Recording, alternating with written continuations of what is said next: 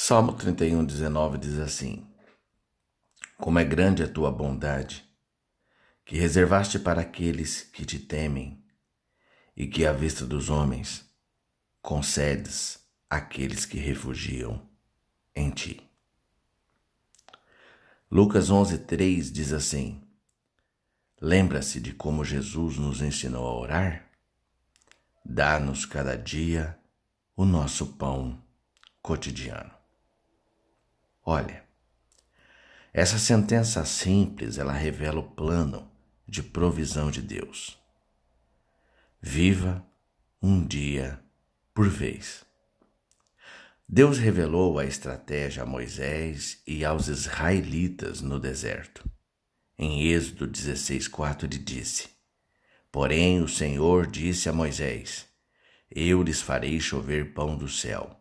O povo sairá e recolherá diariamente a porção necessária para aquele dia. Olha, perceba os detalhes do plano de provisão de Deus.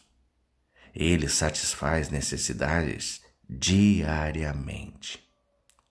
Codornizes cobriram os arredores ao cair da tarde. Maná brilhava como neve fresca nas manhãs carne para o jantar, pão para o de.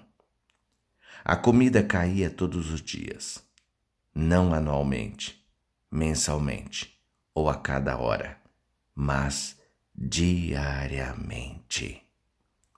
Deus ele tem recursos sobre os quais nada sabemos, soluções fora da nossa realidade, provisões além da nossa possibilidade. Nós vemos os problemas e Deus vê a provisão. A ansiedade desaparece à medida que nossa lembrança da bondade de Deus permanece. Pense em uma coisa só: Deus provê. Sempre. Pense nisso. Oremos.